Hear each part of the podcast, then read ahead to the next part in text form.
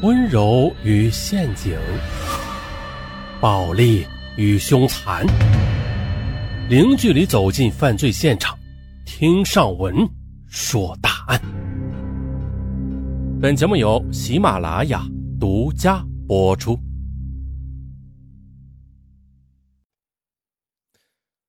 在一个密闭的空间，一个忽隐忽现的失踪人士，是生。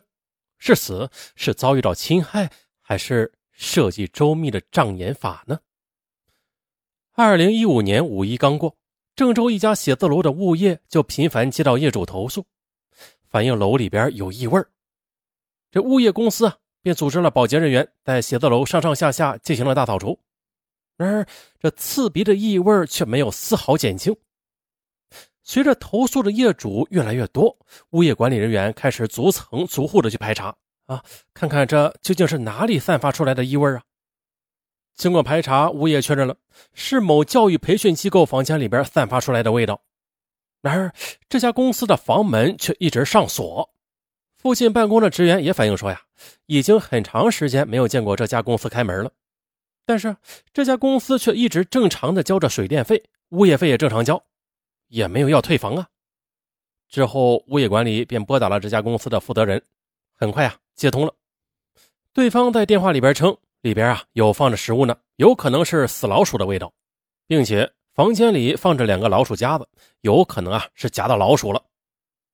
电话里的业主向物业管理人员表示了歉意，并且答应啊很快的就会来处理这件事哎，果然的啊。第二天，物业管理再去现场查看时，发现了这玻璃门缝上已经贴了厚厚的一层胶布，这异味也减轻了很多。但是没过几天，这异味却越来越重了。同一层的租户都不得不掩着鼻子经过，物业只得再联系业主。电话中，业主说：“那好吧，我再去处理一下。”可是对方每次过来处理时啊，仍然是没有和物业上的人说。那第二天，物业人员发现了对方又重新的把门上的胶条又贴了一遍，贴完之后就走了，也没有到物业去打招呼。这反复几次下来，这异味却一直没有消除，这呢也引起了物业的怀疑。那这个神秘的业主为什么每次来都不和物业打声招呼啊？啊，而是偷偷摸摸的处理呢？不过幸好的，当时该公司位置上方有一个监控探头。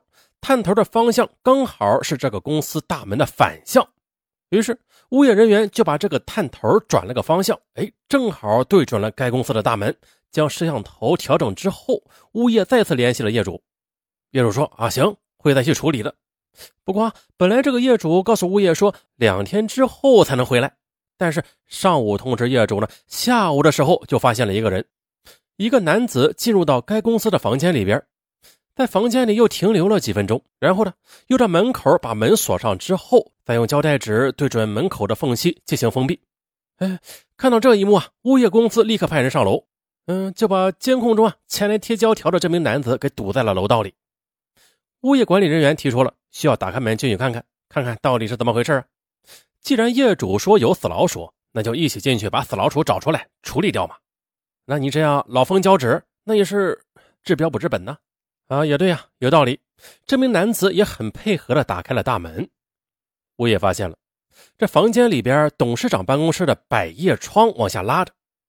物业人员当时往里头一看呢，发现里头有好多苍蝇。难道是死老鼠在这里边啊？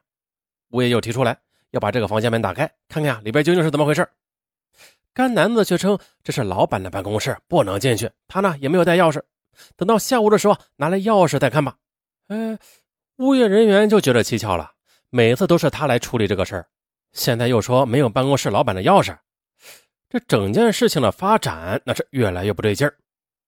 物业人员呢也不敢轻易的放走这名男子，可这时该男子说了要下去买瓶水，他中午还没有吃饭呢。可谁曾料到啊，他一下电梯撒腿就跑，一会儿就不见了踪影。嗯，你站住！这物业人员也没有追上。这下物业人员感到更不对劲儿了，然后的就报了警。警方赶到现场之后，强行的打开了董事长办公室的门，赫然发现办公桌旁赫然的躺着一具尸体，用被子包裹在办公桌底下藏匿着。这应该是他杀。经法医鉴定了，死者是颈部受到压迫窒息死亡，初步判断死亡已经有两到三个月了。这下写字楼里长时间弥漫的异味终于找到了源头。那对于警方来说啊，就有太多的疑问需要去破解了。首先，死者是谁呀？啊，为何被谋杀的？为什么他死后一直没有人察觉并报案呢？还有，实施作案的犯罪嫌疑人又是谁呀？这几番三次通过贴胶条来掩饰异味的那名黑衣男子，他是否知情啊？他会是此案的犯罪嫌疑人吗？这一切疑问不是有监控吗？于是，通过相关的监控资料研判，警方很快锁定了这名犯罪嫌疑人的身份和行踪。看到没有？这天网很厉害的啊！第二天凌晨四点多，在北环的出租房里，便将这名男子给抓获了。该男子叫靳亚。面对警方的询问呢，这个姓靳的黑衣男子却十分诧异。他表示他自己并不知情，让他前来贴胶条的也是另有其人。他称的是公司负责人跟他说的，说公司里头啊可能有死老鼠，让他过去把那个门的门缝要用胶条给封严了。那。他所说的负责人就是这家培训机构的老板宋建武。可是的，警方在案发现场提取到的物证信息表明了，靳亚说的绝非事实。因为呢，案发现场死者旁边有个挎包，警方在挎包里边找到一些银行卡，还有身份证，还有一些收据之类的东西。最后确定了，这个受害者就是宋建武，也正是靳亚所说的老板。啊。物业也提出质疑了。如果说死者就是宋建武，那么前几天还和物业联系的公司老总又会是谁呀？按照死亡时间来推算，宋建武早在两三个月前就已经死亡了，那又怎么可能和物业人员电话联系啊？啊，还指使靳亚来贴胶条？难道是靳亚出于自我保护的一种狡辩，是为了证明自己没有撒谎？哎，郑亚还真拿出了证据。他的手机上有一个号码，给他发过短信，说呀，让他到公司里用胶条把公司的门缝给封一下。短信中还提到，原来门上的胶条啊，不要拆掉。警方经过询问，感觉靳亚可能真的不知情。接着，经过查证，发送这条信息的号码正是宋建斌的手机号。哎，这物业也拿出了电话记录，证实在五一后，宋建武一直是和物业有电话联系的。在案发现场，警方还发现了两个大号的行李箱，上面的标牌呀也是完整无缺。这显然不是业主随意扔在现场的。警方又推断，这很可能是犯罪嫌疑人用来转移死者的。在办公桌旁的一个黑色皮包中，除了一些证件之外，还有一些散落的纸片，以及一张从北京到郑州东的火车票。不过，仅仅依靠这些物证，警方依然是无法准确的判断死者究竟是不是宋建武啊。于是呢，通知了宋建武的家属来进行 DNA 比对，结果证实了死者确实是宋建武。哎呀，那么这段时间里边，通过电话和物业公司联系，又指使靳亚贴胶条的人是谁呀？简单，很可能的，他就是在假扮宋建武。